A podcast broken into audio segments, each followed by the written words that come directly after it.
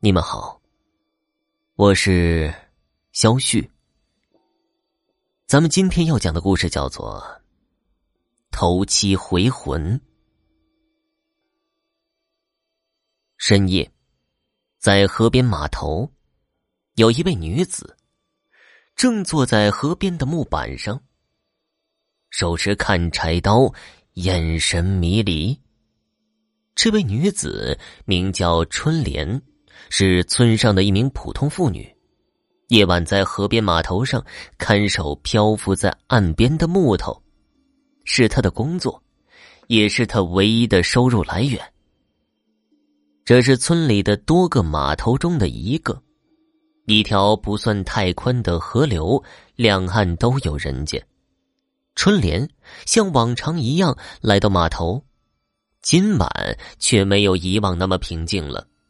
码头对面的一户人家正在办着丧事，对岸传来殡仪上的敲锣打鼓、法师的施法作揖和对岸村民的闹哄声，对春莲来说都见怪不怪了。对岸去世的，是一位可怜的女子，十四岁就根据父母安排，嫁给了大自己十六岁的男子。所谓的婚姻生活，面临的也只是为这个老男人繁衍后代，因为生活中的一些柴米油盐的小事儿，她还随时面临着丈夫的毒打。这样悲剧的生活一直持续到现在，她的儿子女儿步入了工作婚姻，她便自己选择了死亡，就这样一个生命终结在了。不到四十岁，村里村外都在讨论这个可怜的女人，流言蜚语传出了多个她死亡的版本。有人说，她是在村后面的竹林上吊死的；也有人说她是喝农药死的；也有人说她是在山后吃有毒的草药死的。春莲认为自己胆大。不像其他妇人，这几天他仍然一个人去码头看木头。在夜晚，伴着知了蝉鸣，春莲想起了之前和这位可怜女子的交集，那估计是在一年半前，还是两年了，也不知具体时间了。那时候，春莲听村里人说，在离村不远的一座山头上长满了蕨菜。那里的蕨菜很好啊，长得水灵，又嫩，个儿又大，采都采不完。听到这儿，春莲就按耐不住了，和其他妇女一起组织了一下，商量好了，打算去那边山头采蕨菜。第二天，春莲收拾好东西，吃完早饭，准备出门。在一行会合的人中，就有那位可怜的女人。大家各自准备的行头都差不多：小镰刀、两个大的编织袋一壶从家里带的茶水、一个围裙。那次大家收获都颇丰。当时大家一行人在山上辛苦采着蕨菜，互相分享从家中带来的水和干粮。那个女人分享着自己做的东西，她与其他妇女没有什么特别不一样的地方。都是为了家里忙前忙后的。一连几天，春莲依旧在码头上看木头，毕竟是看木头，要看一个通宵，春莲难免有些困意。他找了一块大一点的木板，找好合适的角度摆好，便躺下睡了。半梦半醒的时候，依旧能听到对岸丧事传来的声音。有敲锣声，有人谈论的声音，时不时睁开眼，还能看到对岸黑处的红色火光，是男人抽烟的时候点着的烟头。到了后半夜，春莲听到一个女子的声音，呻吟着说道：“我都这么可怜了，你们怎么都看不到的？”春莲背后一阵寒意，睁开了眼，看了看周围，他用柴刀敲击着周围的木板和石头，看看四下无人，没太当回事便又睡了过去。当春莲睡过去没多久，那个女子的声音又传了过来：“为什么只有我这么可怜呢？为什么只有我有这样的遭遇？”偏偏是我自己选择的死亡，我好可怜呐！春莲心里虽然害怕，但是嘴上还是回应着说道：“你家是发生什么事情了吗？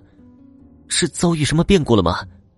妹子，你跟我说。”那个女子回应道：“我十四岁。”就嫁给了这个死鬼。我这辈子都是在为他生儿育女，家里面因为两块钱的小事也要打我。上次我一气之下用簸箕还了他的手，他直接按着我的头往墙上撞啊撞啊！你说？你说他是人吗？春莲听到这儿，心里惊着了，心想：这不是对岸去世的那个可怜女子吗？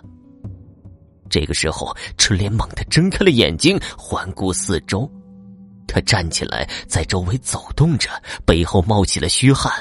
他缓缓的坐在一块较大的石头上，直到天亮。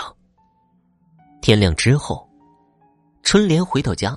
跟自己的男人说了昨晚遇到的事情。她丈夫是一个渔民，常年靠捕鱼为生，工作呢也是日夜颠倒的。和春莲一样，春莲的丈夫也是不信鬼神之说的，便提议说，等到后半夜捕鱼的时候，划船去春莲的码头过去看看是怎么回事第二天的夜晚。今晚对岸没有像往常一样，原来是葬礼已结束。今天早上的时候，村民已经扛着棺材下地，对面那个可怜的女人也已经入土为安了。春莲依旧找了个合适的地方，便坐下来打起了小盹儿。今天的夜晚显得格外平静，直到后半夜，河面都没有什么动静。春莲的丈夫在河面劳作着，今晚没什么太多的收获，这样也正常。最近是淡季。于是，她丈夫打算路过春莲工作的码头，看看她今晚会不会遇到什么鬼事。她丈夫划着船来到春莲的码头，看着春莲正躺在旧木板上睡着，丈夫没有吵醒她。而是划着船，一路靠着河边，想着顺路回去，一边想顺便捕点小鱼小虾。春莲似乎还在睡梦当中，原本以为今晚一切平静，没有什么事儿了，但是怪事却发生了。睡梦中的春莲迷迷糊糊的看到河对面有个女人正在向她招手，春莲不知道怎么回应这个女子。却只见那个女人从河面缓缓的飘了过来。起初，春莲还看不清那个女子的穿着样貌，但是等到女子慢慢的靠近，春莲心里不由得打起了冷战。只见那个女子穿着深青色的寿衣，齐肩的两股辫子，头发两侧分别夹着两个黑色的发卡。脸色铁青，眼神充满着怨气，缓缓的向春莲飘过来。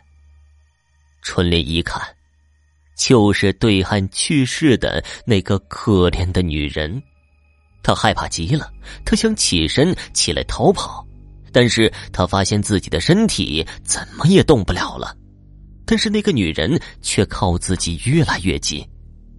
春莲想大声的呼救。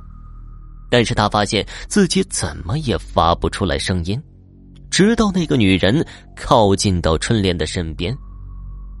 那个女人用手捂住了春莲的嘴巴，想把她拖向水里。春莲死命的挣扎，想凭着自己的劲儿反抗着那个女子。春莲现在没有了理智，只有恐惧，但似乎春莲反抗不了。她渐渐的感觉头发和衣领都被浸湿了，这让她更加的恐惧。终于，她大声的高呼自己丈夫。此时，她上半身已经浸入水中。口鼻、耳朵里面都灌满了河水，冰冷刺骨。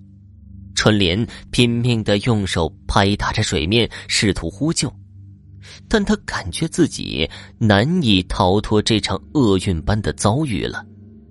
春莲的丈夫正在用着小渔网捕鱼，忽然，他的心里咯噔的一下，莫名的想再回码头看一下自己的妻子。他划着小船，在离码头不远的地方，就看到春莲在水面扑腾着，大半个身子都已经浸在了水中。丈夫一惊，马上划着船过去，用竹竿捞起了春莲，顺势将她给拉了起来。丈夫呵斥春莲，问她发生了什么事儿。春莲水性不错，不至于在靠近岸边的地方扑腾到呛水。春莲眼中带着恐惧的看着丈夫，说着今晚的遭遇。丈夫也皱起眉头。的确，当时的春莲也像是失了智一样。